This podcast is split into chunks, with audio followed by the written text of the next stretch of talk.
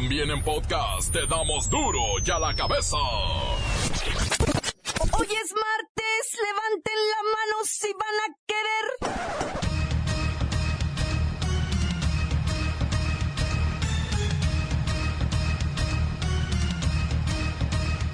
Hoy en duro y a la cabeza, sin censura.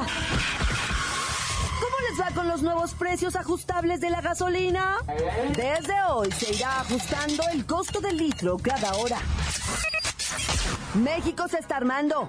Hemos aumentado en más de 300% la adquisición de armas de fuego. Karime Macías de Duarte, esposa del ex gobernador de Veracruz, hacía rituales esotéricos para la abundancia.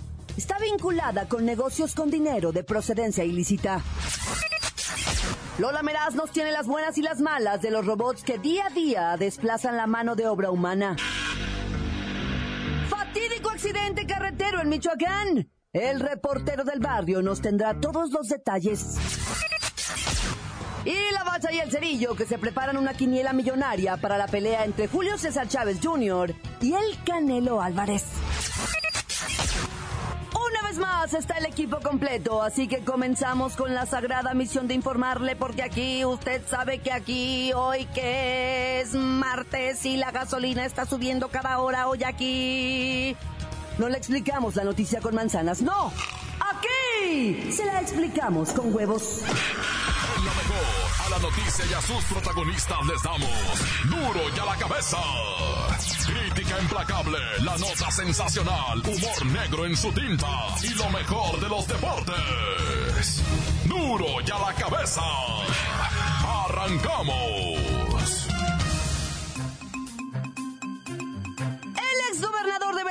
Sigue prófugo, pero están decomisándole todos sus bienes. ¿Alguien ha visto a Duarte? Una llamada anónima llevó a la Secretaría de Seguridad Pública y a la Fiscalía General del Estado a dar con una bodega propiedad de Javier Duarte y de su esposa, Karime Macías. El galerón ubicado en el municipio de Córdoba almacenaba artículos decorativos y cosas que Duarte y Karime tenían en Casa Veracruz y otras de sus residencias. Además, había sillas de ruedas, despensas, apoyos escolares y otros objetos, propiedad, ¿sabe de quién? Pues del gobierno de Veracruz, ¿verdad? El gobernador Miguel Ángel Yunes informó que entre lo decomisado se encontraron diversas libretas Mont Blanc, escritas con puño y letra de la propia Karime Macías, en donde se dan pistas y detalles concretos de propiedades de Javier Duarte y su cónyuge en México y en Europa, así como cuentas bancarias que serán vitales para continuar la investigación del mayor desfalco cometido en Veracruz. Rinconcito donde hacen sus nidos las ratas del mar. Voy hasta Córdoba, ya está Odiseo del Mar, Odiseo. ¡Ay, cangrejito ratero! Que robaba con su esposa. Son par de delincuentes. ¿Cómo está, cabrón? ¡Qué desfalco! ¡Qué abuso de confianza y del poder, pues, cabrón, acá en Veracruz! Odiseo, ¿qué más encontraron? Y era, pues, prima hermana, acá encontraron la bodega con los cuadros, con los lienzos en donde está Duarte, guapísimo, con su señora esposa, posando, pues, así muy guapos ellos, como si fueran del siglo pasado, pues, como los cuadros de antes. Además, ahí en la bodega tenían, pues, barcos de esos chiquitos así, carísimos tipo barcos de escala, pues, de, de, de regalos, de- de vajillas de chapeadas en oro, de porcelanas chinas, y no me lo vas a creer, pero tenían ahí todos los instrumentos de la cocina de la casa de gobierno de la casa Veracruz, pues qué ratas, hasta las servilletas se robaron estos. ¿Qué más? No, pues, prima hermana, no te puedo decir todo, pues, lo que había, pues, de seda. Estaba la, la silla de Duarte, la silla de montar, pues, mucha joya. Los diarios de la señora en libreta. Los chamacos, ¿cuánto gastan? 25 pesos en una libreta. La señora del gobernador gastaba más de 3 mil pesos en una libreta de ella. 150 dólares cuestan esas libretitas de 20 hojas. ¿Cómo no se va a indignar uno? Y luego todavía se ponía a ser plana. Sí merezco abundancia, sí merezco abundancia, sí merezco... Merecen la cárcel, es lo que merecen. No, pues vaya que sí se le cumplió el decreto, ¿no? En otra libreta se encontró otra plana que decía, el que no tranza no avanza, el que no tranza no avanza. ¿Qué más hay? Pues los diarios de esta dama, doña Karime. Fíjate, doña Karime, te voy a decir, ¿Ah? pues, cabrón, esta señora se la pasaba, pues, cabrón, escribiendo todo, toda su vida se la pasaba escribiendo, pues, cuando estaba embarazada del chamaquito, ¿y? ¿Quieras, visto? Prima hermana escribía todo, negocios lícitos e ilícitos, las direcciones de los departamentos que compraban. ¿Dónde está escondido? Pues es mucho dinero. Tienen departamentos, no me lo vas a creer, en distintas partes del mundo. Estos Duarte de Vera, dice el actual gobernador, es el, el caso de corrupción más grande en toda la historia del país, pues cabrón, el más grande de la historia. 700 millones le han encontrado a este señor. Se robaba un millón de pesos diarios, dicen, durante todo el gobierno, pues cabrón. Imagínate. Ah, bueno, y seguro servirán para dar con Duarte. No, bueno, primo hermana, esa es la pregunta que nos hacemos todos ahorita aquí en Veracruz y en todas partes, pues, prima hermana. Ya seda. ¿Cómo preguntas eso? Dice la gente, ¿saben dónde está? Siempre lo han sabido. Cabrón, la pregunta es ¿para qué se hace? Y yo mejor me dejo de hacer el loco. Y ya me voy, que estoy rebuscando todavía en las cajas. A ver qué me encuentro. Última hora, Dios quiera. Y me hay una dirección de como el Departamento de México, donde tenían veintitantos millones escondidos ahí. Ya me voy nomás, espero una cosa, que todo eso que encontraron no se lo roben también, pues. Entréguenselo al pueblo hagan subasta, vendan todo para el patrimonio de la gente. No se lo roben, pues. ¡Ay, cangrejito ratero! Que no viene para el puerto. Por cierto, felicidades. Hoy arrancamos el carnaval y hoy se nos olvida todo. Pues no anda tan perdido Odiseo, ¿eh? ¿Alguien ha visto a Duarte? Continuamos en Duro y a la cabeza. Las noticias te las dejamos ir. Duro y a la cabeza.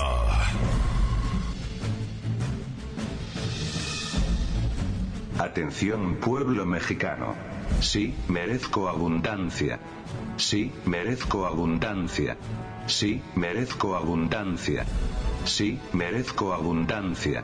Sí, merezco abundancia. Sí, merezco abundancia. Sí, merezco abundancia. Merezco abundancia. Sí, merezco abundancia. Sí, merezco abundancia. Sí, merezco abundancia. Sí, merezco abundancia para él. Pueblo mexicano, pueblo mexicano, pueblo mexicano. Duro ya la cabeza. México aumenta su compra de armas en más de 300%. Mire, para ser exactos, 331%. Esto durante el periodo comprendido entre los años 2011 y 2015, en comparación con 2006 a 2010.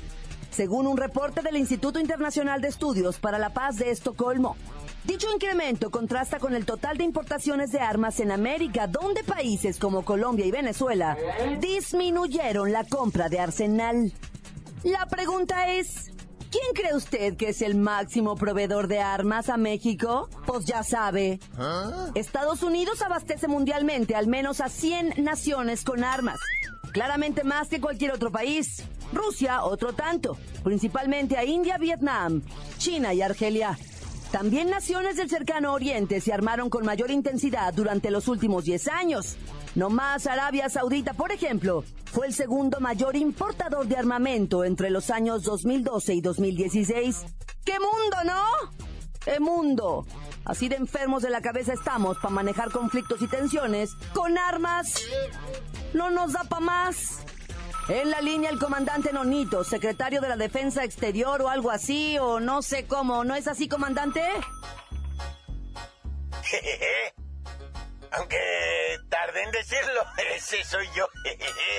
Con todo el rigor de las armas, de todas las bombas, los misiles eh, que hemos estado comprando. Para protección y resguardo. ¿Firmes? ¿Ah? Oiga, ¿para qué tanta arma? ¿Qué no veremos el día en que los países y los humanos podamos negociar en paz? Permítame que me ría. No una, sino varias veces. Usted es bien chistosa. Riquete bien chistosísima. Hablando de paz. Hombre, ¿qué cosas se le ocurren? ¿Qué no podríamos gastar más en educación, en desarrollo de conciencia? No, bueno, sí, ¿y usted? ¡Qué bárbara! Ya déjeme de, de, hacer que me carcaje. Me está doliendo el estómago. Se me hace que estoy ya, ya, ya está, me está vacilando, oiga. No sé si colgarle o hacerme el que no oigo. O darle por su lado. o si sigue de vaciladora, le voy a aventar uno de los misiles que compramos. Para que le haga pum. Ay, usted está insoportable. Igual que este mundo armado que no tiene ni pies ni cabeza. Y ya lo dejo, ¿eh? Para que vaya a tirar sus balas a ver a dónde. Mire que se la voy a cumplir, ¿eh? Yo creo, yo creo que si le aviento un misilazo. Ah, te refieres, media vuelta. Ah, apuntar, encañonar y disparar. A la cuenta de uno, dos. Ah, ¿verdad? Y se la aviento, sígame haciendo reír y sí se la aviento. Y ya no me está quitando el tiempo. Porque estoy checando un catálogo de armas aquí en Amazon. Encuéntranos en Facebook, facebook.com, diagonal duro y a la cabeza oficial. Estás escuchando el podcast de duro y a la cabeza. Les recuerdo que están listos para ser escuchados todos los podcasts de Duro y a la Cabeza. Usted los puede buscar en iTunes o en las cuentas oficiales de Facebook o Twitter. Ándele, búsquelos, bájelos, escúchelos. Pero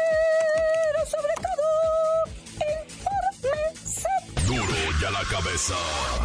Lola Meraz nos tiene las buenas y las malas de las vísperas carnavaleras de hoy. ¡Alice! Hoy es martesito. Y tenemos Bill Gates, el cofundador de Microsoft y el hombre más rico del mundo, sorprendió a todos al declarar que los robots deben pagar impuestos. ¡Yay! Tiene cierta lógica. Si pensamos que los robots están desplazando de sus trabajos a miles de humanos y tienen al menos una ventaja injusta sobre los trabajadores. No pagan impuestos sobre la renta, ISR. ¡Ay, la mala! Empresarios que están invirtiendo en robotizar sus fábricas han reaccionado con un super coraje en contra de Bill Gates y lo acusan de ser él quien ha invertido la mayor cantidad de dinero en la investigación de los robots.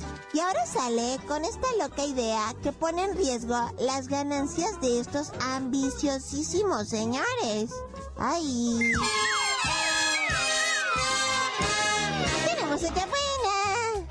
Estamos a punto de comenzar el carnaval y en todo el mundo quieren el disfraz de Donald Trump para carnavalear y con esto ser coronados como el horripilante personaje del mal humor. ¡Ay, la mala! Las pelucas, máscaras y corbatas estilo Donald Trump se han agotado. Todo mundo quiere por lo menos una peluca al estilo pelos de lote. Y ya no hay por ningún rincón de internet. Yo ya tengo mi peluca y mañana iré a la quema del mal humor en el carnaval de Veracruz.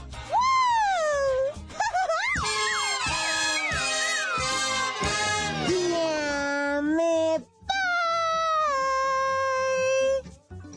Para a la cabeza. Informa la lamera les dijo mí el que quieran. Síguenos en Twitter, arroba duro y a la cabeza.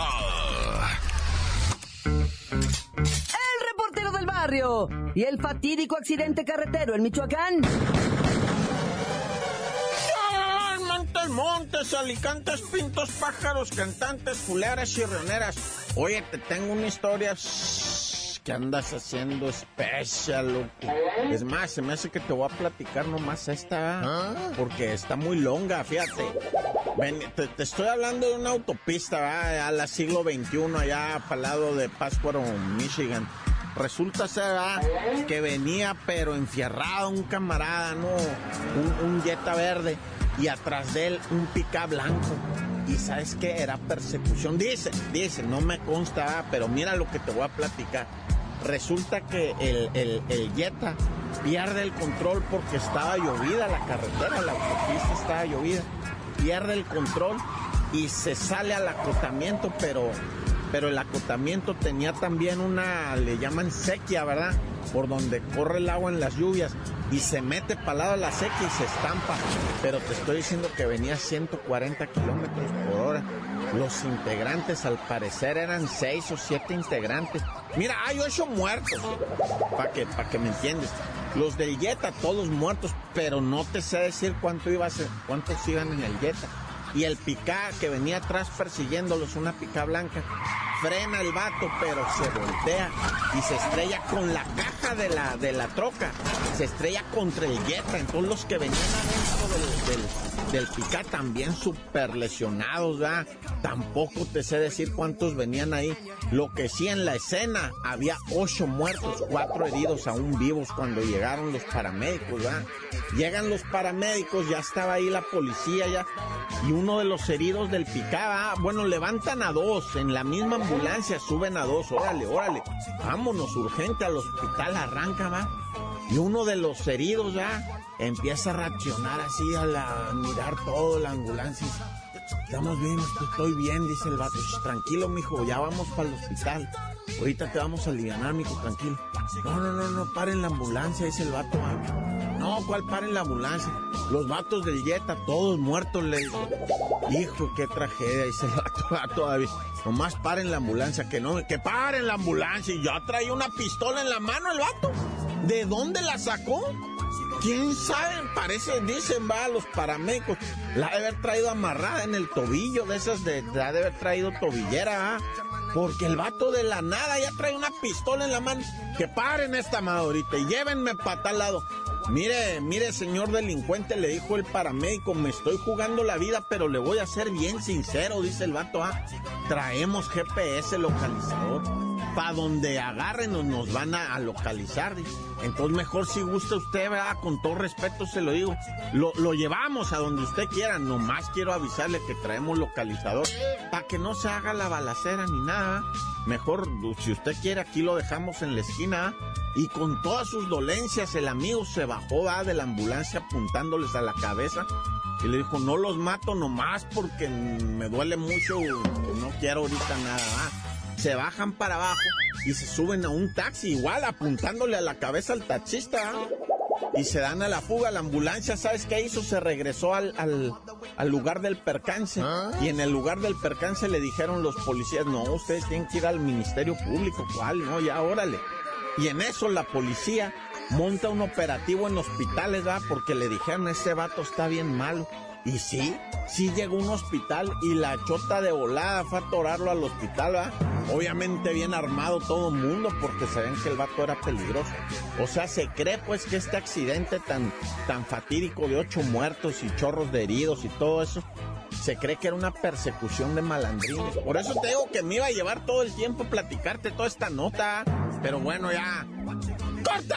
Esto es el podcast de Duro y a la Cabeza.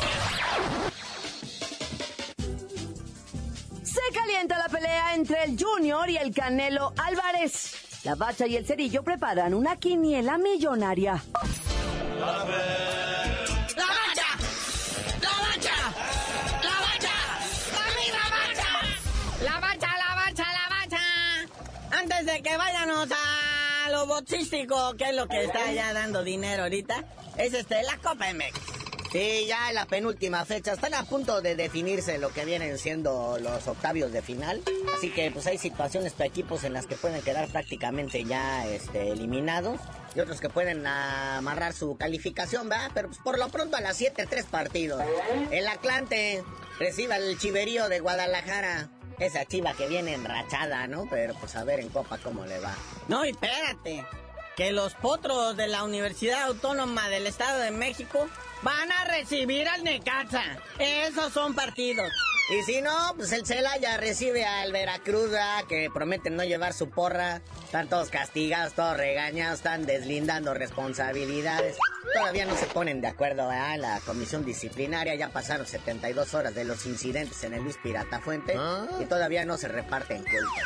Pero bueno, a las 9 de la noche, otros dos partidos, carnalito. Ahí están los doraditos, como los tacos, recibiendo nada más y nada menos que al Monterrey. ¿Quién sabe cómo vaya a estar eso? se visualiza masacre. En el sentido futbolístico, ¿no? No se pongan ustedes muy bélicos. Y si no, acá en Tamaulipas, los de la Universidad Autónoma, los correcaminos, reciben al cholerío de Tijuana, que de capita caída, ¿verdad? Han perdido y empatado sus últimos dos partidos de liga. Ya me los destronaron del primero y del segundo lugar de la tabla general. Pero pues en Copa es otro cantar, ¿va? Pueden amarrar su calificación para la siguiente ronda. Y bueno, como todos ustedes saben, ¿verdad? ahí viene la pelea del siglo del mundo mundial, algo que desde hace ya muchos años se viene pues contemplando, el pleito entre Julio César Chávez Jr. y el mismísimo Canelo Álvarez. Sí, estuvo bien chida la conferencia ayer, ¿verdad? Fue acá en México, estuvieron los de TV Azteca y todo el rollo. Eh, Julio César Chávez, para variar, llegó tarde ahí a la entrevista, ¿verdad? Cosa que le molestó al Canelo. Y pero pues Julio César Chávez Jr. argumentó que estuvo entrenando hasta altas horas de la madrugada.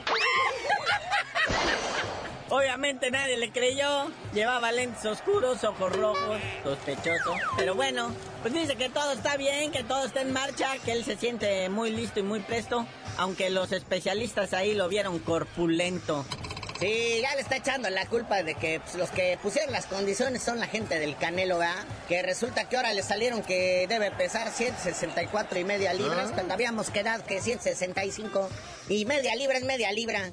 Son como dos caguamas más, pero todavía así con el eh, con el saborcito de la cruda en el aliento el, el Junior. Le dice al Canelo, pues al menos yo no le he sacado a pelear con nadie, ¿verdad? Haciendo alusión a lo de Golovkin. A lo que el Canelo nomás dijo, llega temprano, güey. Disciplínate, disciplínate, porque te voy a pegar. Pero bueno, lo que sea de cada quien, todavía no se sabrosea bastante la pelea, hace falta ya un empujoncito, una mentadita de padre o madre, una criticadita ahí a la vida íntima de alguien, no sé, pues para que de veras ya tome color esto, porque pues, están muy, están la verdad muy inocentes. Sí, o sea que Julio César Chávez, pero papá haga una leperada bonita, también que le salen, y le salen del corazón. Algún desaire ahí a la familia Álvarez, ahí, este. Ya saben, pues para calentar esto, ¿verdad? Todavía el Junior no está bajo las órdenes de Nacho Beristain. Ahorita, como ya mencionamos, según él está entrenando a altas horas de la noche, cosa que le molesta a todos los entrenadores. Pero dice que él así le ha hecho toda su carrera. Y todavía dice el Canelo, pues yo a varios de Beristain les he partido su mandarín en gajos. Así que no me asustan con la pantaleta del muerto. Ya vámonos, no sin felicitar a la selección mexicana sub-20 que consiguió su pase a la segunda ronda del premundial de CONCACAF al derrotar a Canadá por marcador de 5 a 0. Y ya dinos por qué te dicen el canelo. Perdón, el cerillo. Hasta que Julito baje sus 20 libras, les digo.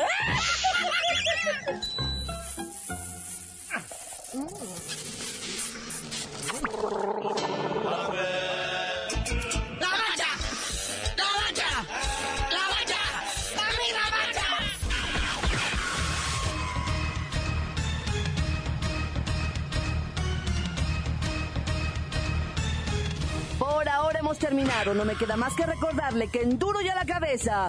Hoy que es martes. No le explicamos la noticia con manzanas, no.